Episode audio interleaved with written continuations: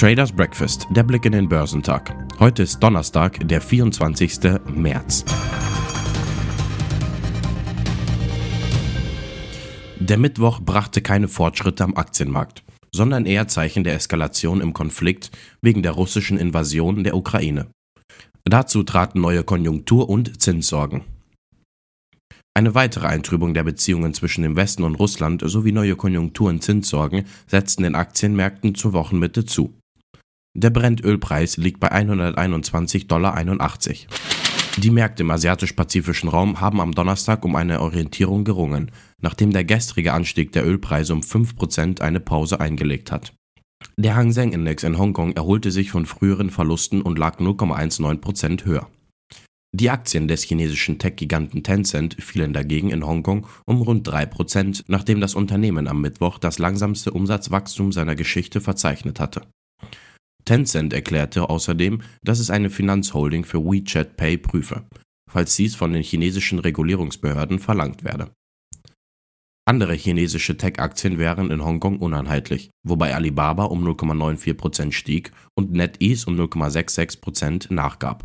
Auf dem chinesischen Festland sank der Shanghai Composite um 0,54%, während der Shenzhen Component um 0,934% nachgab. Der japanische Nikkei sank um 0,26% und gab damit einen Teil seines Anstiegs von 3% vom Mittwoch wieder ab. Der südkoreanische Kospi sank um 0,53%. In Australien kletterte der S&P ASX 200 um 0,22%. Die US-Aktienmärkte gaben am Mittwoch nach, als die Ölpreise stiegen und die Inflationsängste wieder aufflammten. Der Dow Jones fiel um 448 Punkte oder 1,3% auf 34.358. Der S&P 500 sank um 1,2% auf 4.456 Punkte. Der Nasdaq Composite sank um 1,3% auf 13.922 Punkte. Der Automobilhersteller Stellantis und LG Energy Solution werden im Rahmen eines Joint Ventures rund 4,1 Milliarden Dollar investieren, um die erste groß angelegte Produktionsanlage für Elektrofahrzeugbatterien in Kanada zu errichten, teilten die Unternehmen am Mittwoch mit. Der Bau des Werks in Windsor, Ontario, soll noch in diesem Jahr beginnen und im ersten Quartal 2024 in Betrieb gehen, teilte der transatlantische Automobilhersteller mit. Sobald das Werk vollständig in Betrieb ist, soll es eine jährliche Produktionskapazität von mehr als 45 Gigawattstunden haben und schätzungsweise 2500 neue Arbeitsplätze schaffen, so Stellantis. Top-Performer am Dow Jones waren Chevron, Apple und Merck. Im S&P 500 überzeugten Hess, Newmount Mining und Diamondback Energy am meisten. Im technologielastigen NASDAQ 100 legten Pinduoduo, Cintas und CrowdStrike die beste Performance hin.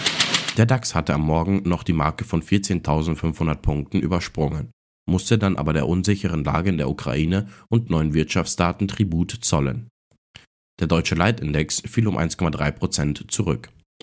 Bereits am Vormittag hatte eine pessimistische Konjunkturprognose die Stimmung getrübt. Das IFO-Institut erwartet in diesem Jahr nur noch zwischen 2,2 und 3,1 Prozent Wachstum. Bisher hatten die Forscher noch mit einem Anstieg des Bruttoinlandsprodukts von 3,7 Prozent gerechnet. Außerdem dürfte die Inflation wegen Rohstoffmangels und Lieferengpässen schneller ansteigen als gedacht. Das IFO rechnet mit 5,1 bis 6,1 Prozent für 2022, statt der noch im Dezember erwarteten 3,3 Prozent. Der Volkswagen-Konzern baut seine zweite europäische Batteriezellfabrik in Spanien. Die Fabrik mit einer Produktionskapazität von 40 Gigawattstunden im Jahr und mehr als 3000 Mitarbeitern soll in Valencia entstehen. Zusammen mit Partnern will Volkswagen dort mehr als 7 Milliarden Euro investieren. Volkswagen will bis zum Ende des Jahrzehnts sechs große Fabriken in Europa in Betrieb haben, mit einer Kapazität von insgesamt 240 Gigawattstunden. Ihre Batterieaktivitäten hatten die Wolfsburger vor kurzem in einer separaten Gesellschaft zusammengefasst, um sie kapitalmarktfähig zu machen. Der Bereich soll bis zum Ende des Jahrzehnts einen Umsatz von voraussichtlich 20 Milliarden Euro erzielen. Die Umsätze des Börsenneulings Auto 1 kletterten im vergangenen Geschäftsjahr um 96 Prozent auf 4,8 Milliarden Euro.